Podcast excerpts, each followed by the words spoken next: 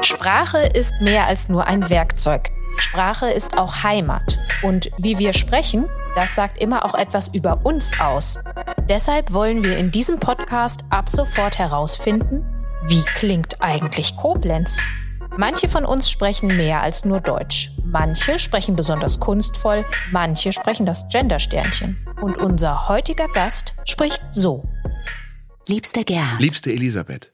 Heute Mittag fand ich deine Du beiden schreibst, Briefe. du wolltest heute besonders intensiv an mich denken, wenn ich wir habe uns das nicht Glück treffen gehabt, könnten. ihr Fräulein Tochter Clara Ich kennenzulernen. habe mich so gefreut.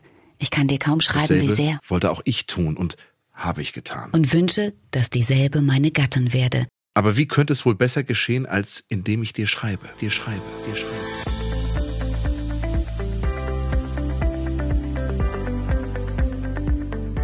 Ja, herzlich willkommen zu einer neuen Folge Wie klingt Koblenz? Das ist unsere Reihe im Podcast RZ Inside und da interessiert uns ja schon seit geraumer Zeit die Frage, wie sprechen wir eigentlich miteinander? Wir hatten da schon Folgen zu Dialekt, zu jugendsprachlichen Phänomenen, zur Sprache der Sinti und Roma und heute haben wir uns ein sprachliches Phänomen vorgenommen, wo wir in Koblenz ein bundesweit einzigartiges Archiv in der Stadt haben, das ganz besondere zwischenmenschliche Kommunikation in Texten, in E-Mails und in SMS sammelt.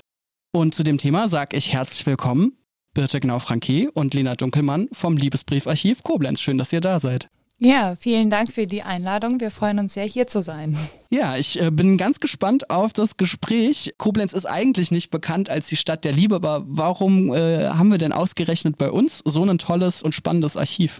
Ja, das stimmt. Also während, sage ich mal, Paris und Venedig gemeinhin als die Epizentren der Liebe eher gelten und sich vorgestellt werden, verdankt Koblenz tatsächlich es einer einzigen Person, dass es dieses Liebesbriefarchiv nun hat.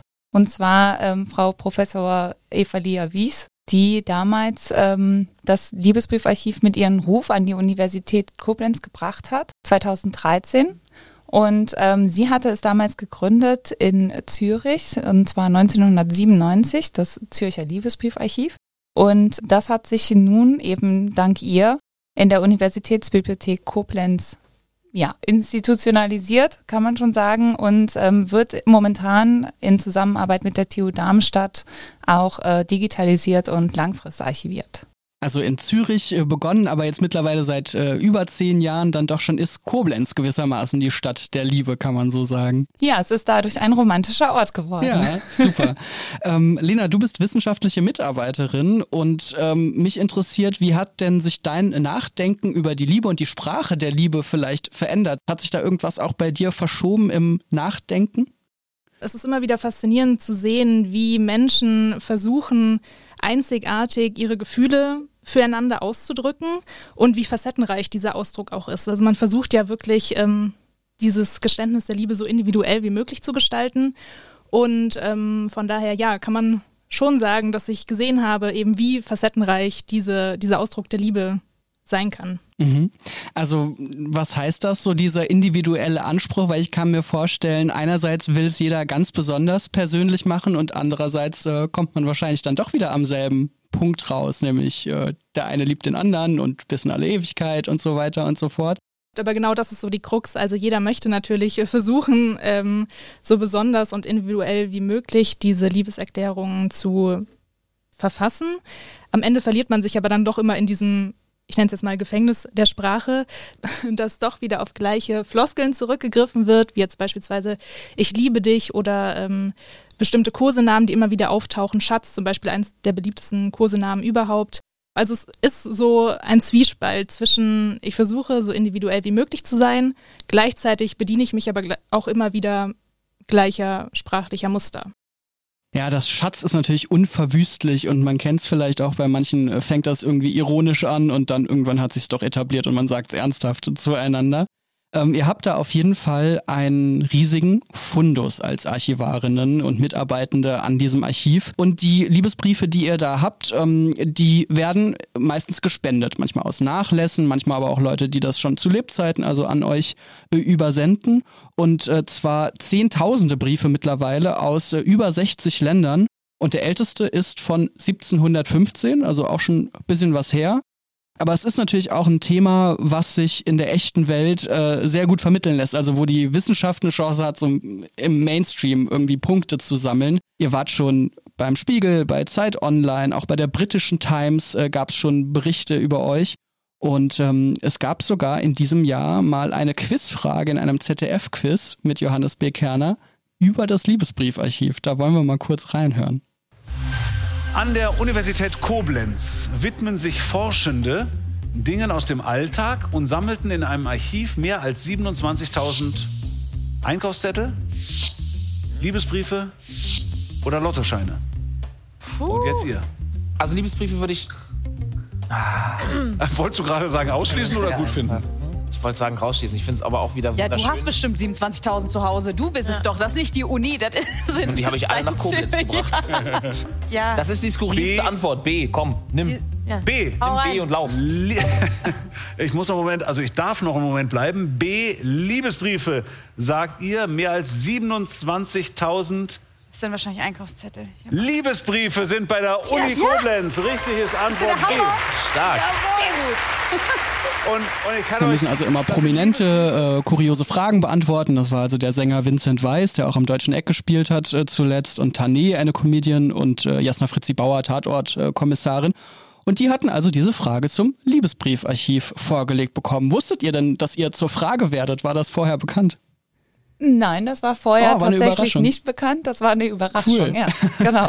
Man hat es dann gehört, die drei Prominenten haben so ein bisschen gerätselt, also auch da habe ich was rausgeschnitten, die haben äh, länger überlegt und waren dann eigentlich schon auf dem Trichter Einkaufszettel und haben dann am Ende doch noch die Kurve gekriegt und richtig geraten. Aber ich fand dann interessant darüber nachzudenken, ja stimmt, also so ein Archiv, was sich mit Alltagssprache beschäftigt, das könnte natürlich auch Einkaufszettel sammeln oder sonst irgendwelche äh, Briefe aus der Ablage vom Anwalt oder sowas. Warum ist ausgerechnet das Thema Liebesbrief so erfolgreich und so nachhaltig reizvoll für euch und alle Kolleginnen und Kollegen? Ähm, ja, über die Liebe als Phänomen an sich äh, wird ja im Prinzip schon seit der Antike Texte verfasst. Und es ist ein Gefühl, das es seit jeher gibt, über das Menschen das Bedürfnis haben, zu kommunizieren. Und der Reiz an Liebesbriefen, die gerade eben nicht von großen Autoren wie Schiller oder Goethe verfasst wurden, sondern eben von Menschen wie dir und mir, liegt eben darin, was ich vorhin auch schon gesagt hatte, wie sprechen Menschen über dieses große Gefühl, das uns seit Anfang der Geschichte der Menschheit wahrscheinlich ähm, begleitet. Ein Bürgerwissenschaftler, der bei uns im Projekt transkribiert, also Liebesbriefe abschreibt, hat einmal gesagt, dass ähm, das Transkribieren dieser Liebesbriefe ist, wie eine Jahrhundert Jahre alte äh, Zeitkapsel zu öffnen. Das ist ein tolles Bild, also wirklich eine kleine Zeitreise, die man da unternehmen kann mit diesen Schriftstücken. Genau, es ist eben faszinierend zu sehen, ähm, wie man seinem Gefühl Ausdruck verleiht, sei das jetzt durch die Sprache an sich oder sei es durch die kreative Gestaltung der Liebesbriefe. Also wir haben im Liebesbriefarchiv selbst auch Briefe, die auf äh, drei Meter langen Rollen geschrieben wurden oder wow. auf ähm, Taschentüchern. Also da ist, ist der Fantasie wirklich keine Grenzen gesetzt. Und, ähm, Aber auf so einer drei Meter langen Rolle ist auch so ein bisschen so ein Angeber-Move, oder? Wenn man da es ist sehr individuell, um das Wort jetzt nochmal zu gebrauchen. Um es neutral auszudrücken. Genau, genau. Aber ähm, also der diese drei Meter lange Rolle besteht nicht aus einem durchgehend verfassten Liebesbrief, sondern da sind auch Songtexte zum Beispiel mit eingebaut, kleine Zeichnungen, alles, was eben diese gemeinsame Beziehung ausmacht. Genau, wobei wir aber auch einen Liebesbrief haben oder mehrere Liebesbriefe, Briefe, die tatsächlich auf großen Postern verfasst wurden. Also die sind, was haben die für eine Größe, Birte? A1? A0? Also wirklich also kann man immens. nicht mal eben im Klassenraum so rüberschieben, ohne nee. dass der Lehrer es merkt. Das würde auffallen, glaube ich. Mhm. Vielleicht auf der Rückseite seines Präsentationsplakats den Liebesbrief verfassen. Eine Zweitverwertung, Recycling ist, äh, ist in auf jeden Fall. Aber es ist also gerade dadurch jetzt nicht nur die formale Gestaltung, sondern generell ist es auch ein Themengebiet oder ein, ein Gegenstand innerhalb der Forschung, was man natürlich aus verschiedenen Perspektiven sagen wir mal, Forschungsbrillen betrachten kann. Ne? Ob jetzt historisch, gesellschaftlich, äh, soziokulturell oder eben sprachlich, ähm, kann man da sehr viel dran forschen. Es sind aber auch immer äh, wieder Beispiele dabei, die nicht sozusagen ein, ja, ein Charmeur zu einer Angebeteten oder umgekehrt, sondern manchmal ja auch äh, Dinge dabei, wo jemand um die Hand der des Fräuleins, wie man dann damals gesagt hat, angehalten hat. Und der Brief ist aber eigentlich an den Vater gerichtet. Also das Oberthema ist Liebe, aber es, manchmal ist der Adressat ein anderer, als man zunächst ähm, denken würde. Das fand ich auch ganz spannend. Genau, es gibt dann eben auch diese Brautbriefe, also die man eben an die Eltern richtet, in denen man um die Hand äh, der Geliebten äh, anhält oder darum bittet, diese heiraten zu dürfen. Genau, also das äh, zählen wir ja zu der so äh, Briefsorte der Brautbriefe. Oder Verlobungskorrespondenz kann man sagen. Mhm. Genau.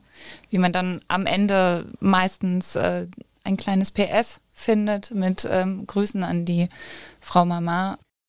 Das ist schon was, was uns auch immer wieder bewusst ist, ne? dass man da auch sehr respektvoll mit umgeht, weil es ist einfach etwas, was vielleicht gerade auch von der Funktion her nie dazu gedacht war, mal in einem Archiv von jemand Dritten oder einer Dritten äh, gelesen zu werden. Und äh, dementsprechend gehen wir auch damit um. Ja. Also, also ja. den Eindruck habe ich wirklich auch gewonnen. Ihr geht da sehr verantwortlich mit um. Die Dinge sind anonymisiert, wenn die Einsender das wünschen. Und äh, es kann jetzt auch nicht einfach jeder da reinlatschen oder, oder reingoogeln und sich das holen, sondern das unterliegt ganz bestimmten Regeln. Denn es ist, wie du sagst, ja dieser Privatbereich. Und trotzdem nochmal die Frage, was ist denn der Hintergedanke? Ähm, was ist sozusagen der wissenschaftliche Mehrwert, dass man jetzt sagt, man liest sich diese Privatbriefe so genau durch und kann die nämlich auch so genau analysieren? Also das ist ja ein großer Schatz für Sprachwissenschaftler im Grunde genommen. Ja, wobei nicht nur für die ähm, SprachwissenschaftlerInnen, sondern äh, generell, das wollte ich gerade eben auch ansprechen. Also wir erkennen es als ein ähm, sehr unterschätztes Kulturgut an. Das liegt auch daran, dass es eben produziert wurde von der, ähm, also produziert ist ganz schreckliches Wort in dem Kontext, aber von der ähm, zivilen Bevölkerung. Also mhm. es sind eben, was Lena gerade eben sagte, nicht die großen Literaten oder Literatinnen, sondern es sind ähm, ja, Leute wie du und ich, die das ähm, einfach verfasst haben und man kann natürlich, kann man Sprachgewohnheiten analysieren, man kann schauen, wie sich über die Jahrhunderte hinweg, das ist ja auch etwas, was immer wieder direkt interessiert, sich die Sprache verändert hat, sich vielleicht auch die Formalitäten verändert haben. Ähm, äh, ist denn ein Brief in alter Korrentschrift, ähm, also kann der überhaupt in Konkurrenz stehen zu einer modernen Textnachricht?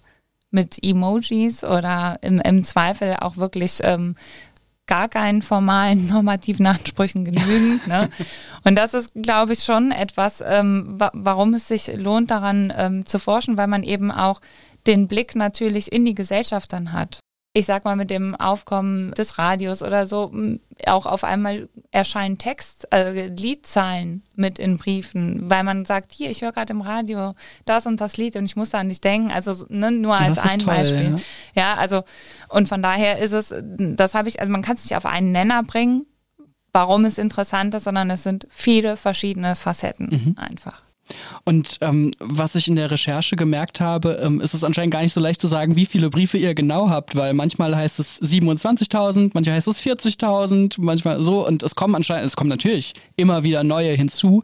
Was ist euer aktueller Stand? Also der aktuelle Stand sind im Moment die 40.000 Briefe. Ah, super. genau, das war schon richtig. Ähm, jetzt kann man da natürlich noch unterteilen, wobei ich die Zahlen jetzt nicht im Kopf parat habe, aber wie viele davon erschlossen sind oder noch nicht erschlossen sind. Ähm, aber es sind diese 40.000 die wir sagen können, dass wir sie im Moment im Archiv haben. Mhm. Genau. Das kann man auch eigentlich immer ganz gut bei uns auf der Website sehen. Da gibt es den tagesaktuellen Stand. Ja, den habe ich mir nämlich angeschaut und dann war ich ja. äh, ganz überrascht, dass das ZDF im Frühjahr noch 27.000 hatte und dachte, ja, da müssen aber viele dazugekommen sein. Aber also es kann tatsächlich sein, wir haben eine Spende bekommen ähm, von 10.000 E-Mails. Wow. Und die haben die Zahl tatsächlich sehr nach oben gebracht. Es sind aber auch im Zuge des Gruß- und Kuss-Projektes sehr viele Spenden eingegangen. Und ähm, wir haben uns auch reichlich bemüht, diese also aufzunehmen. Das ist ja auch ein Prozess, die aufzunehmen ähm, und eben auch dem Archiv dann zuzuordnen. Mhm. Und ja, da hat es jetzt einen Aufschwung gegeben. Und diese 10.000 E-Mails sind aber quasi von, also innerhalb eines Paares. Also es ist eine Korrespondenz sozusagen. Genau. Wow. Äh, das, da kommt schon einiges zusammen. Ja.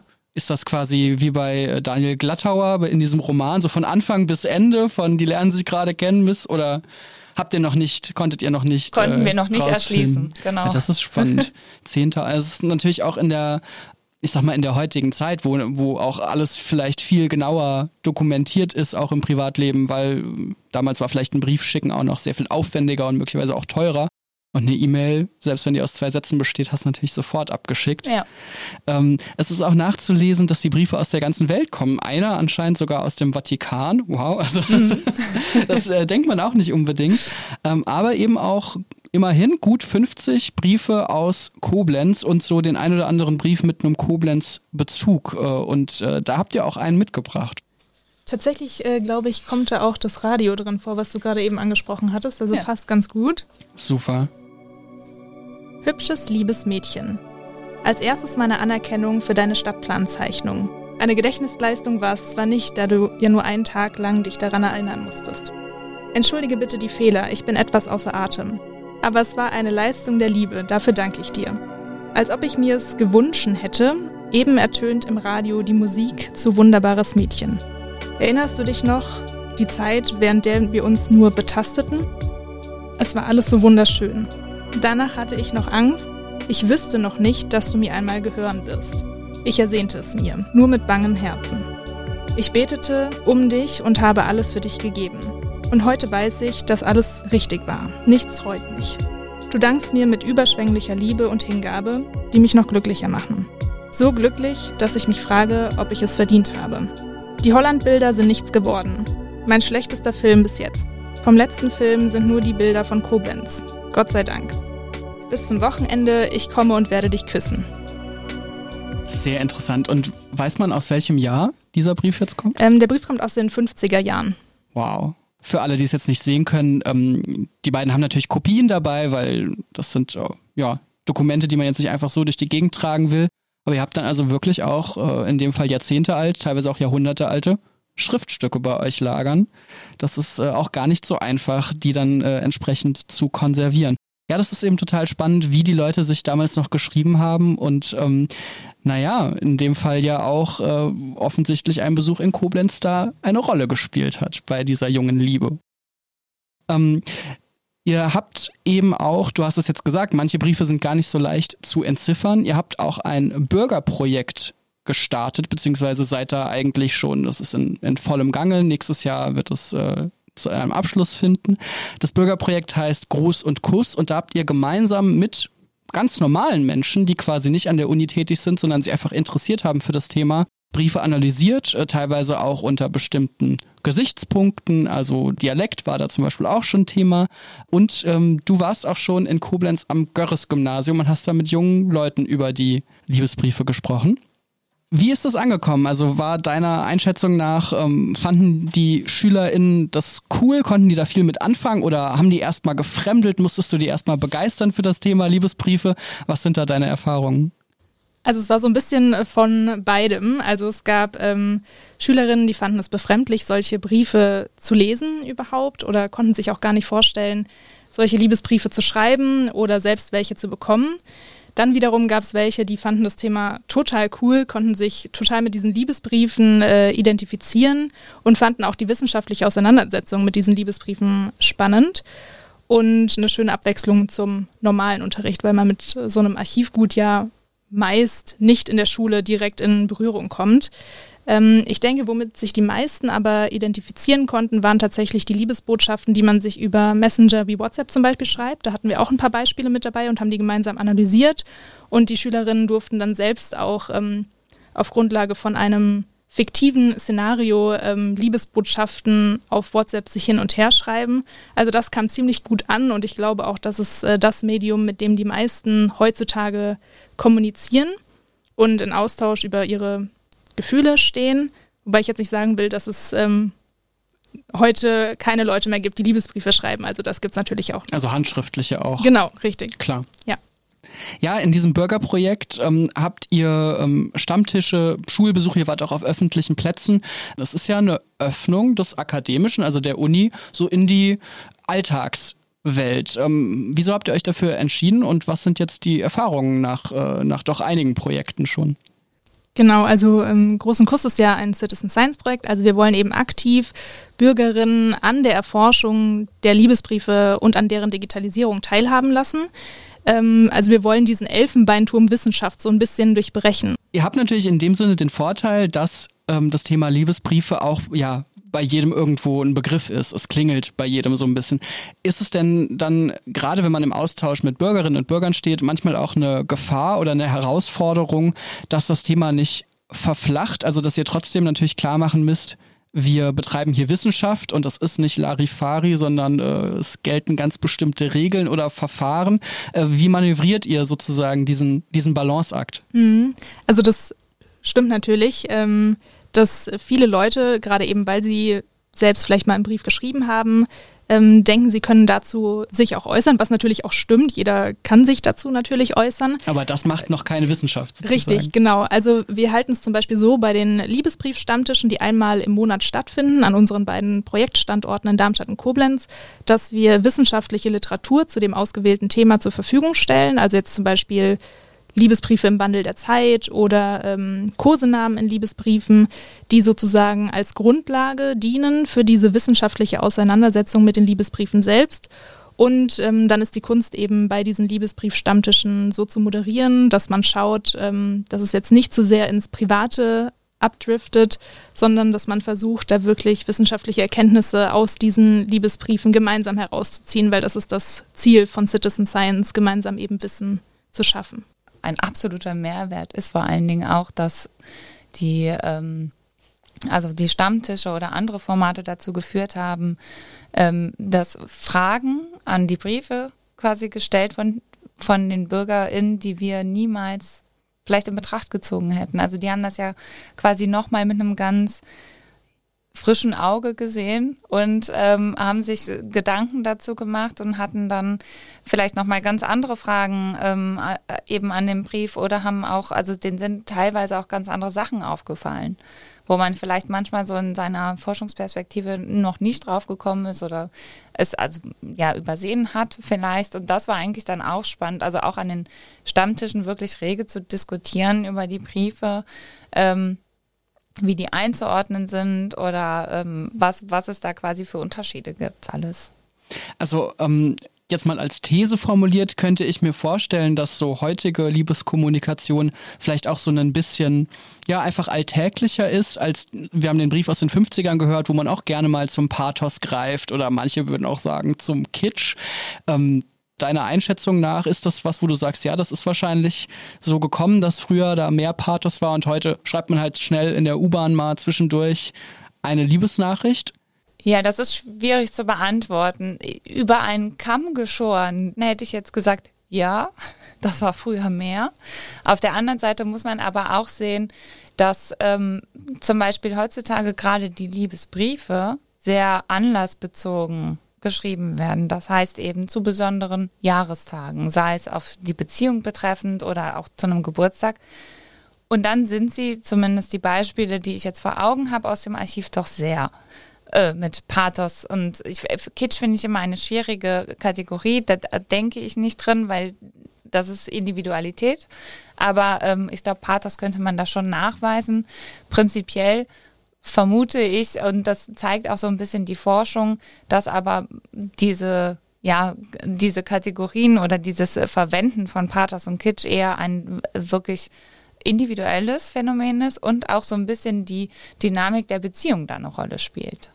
Ja, also das eben, das, das muss ja auch beiderseits quasi Verständigung finden. Und ja, Klar, das kann nicht der eine schon. immer schreiben von den tausend roten Rosen genau. und die andere schreibt, bringst du noch Milch mit oder so? Dann passt es vielleicht nicht ganz. Oder, oder gerade dann. Genau, aber also es ist schon das, was du gerade eben auch angesprochen hast. Es war früher schwieriger, vielleicht auch einen Brief, weil, weil er noch aufs Amt musste, ähm, jemanden schnell zukommen zu lassen, ähm, dass man heute eher schnell eine, eine, Nachricht schreibt und das ist natürlich so, dass man dann spontaner, vielleicht auch informeller, auch, also dass man eben vielleicht Anredeformen einfach weglässt, weil man ja vielleicht ähm, generell in einem, ja, sage ich mal, Kommunikationsfluss eh schon ist, so dass man gar nicht den abgeschlossen hat.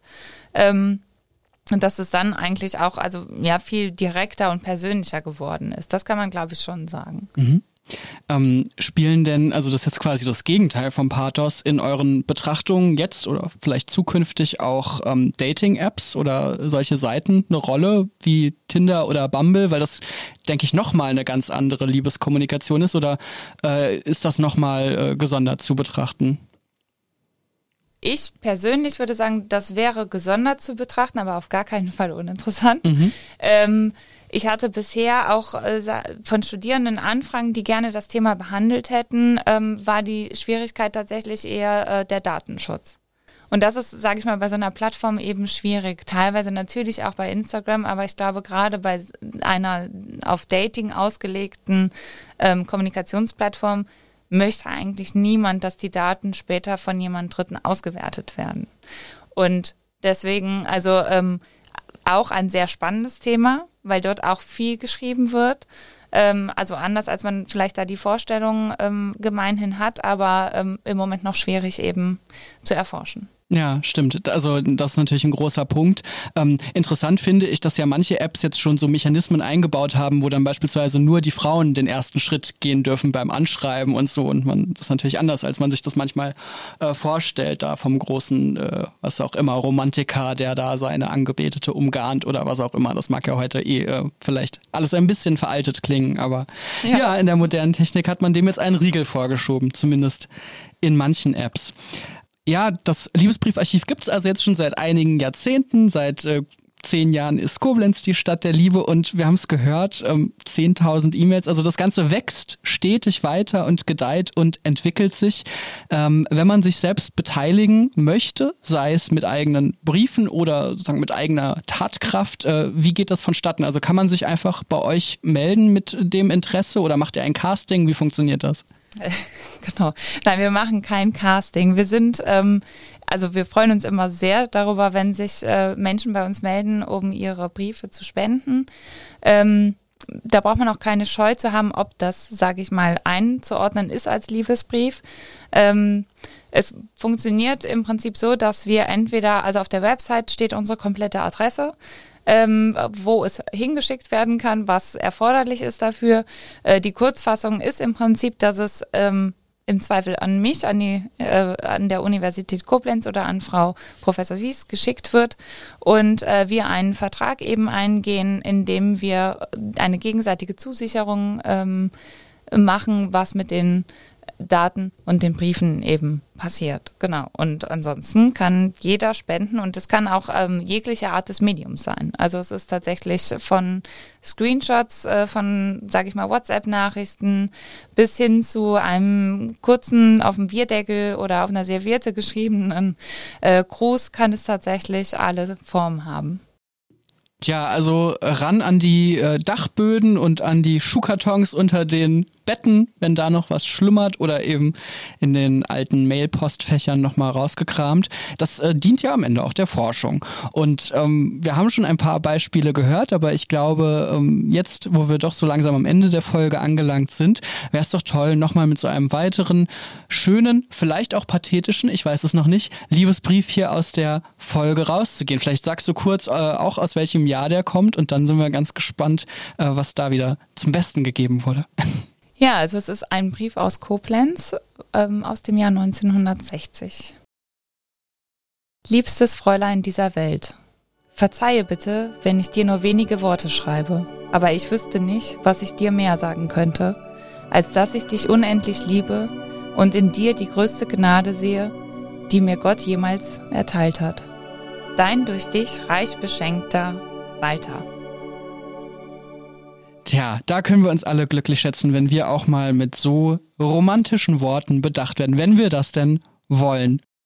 Wir haben auf jeden Fall äh, ganz viele spannende Eindrücke erhalten heute von Birte Gnau Franke und Lena Dunkelmann. Sie arbeiten beide am Liebesbriefarchiv in Koblenz und äh, waren heute zu Gast bei Wie klingt Koblenz, einer Reihe von RZ Inside.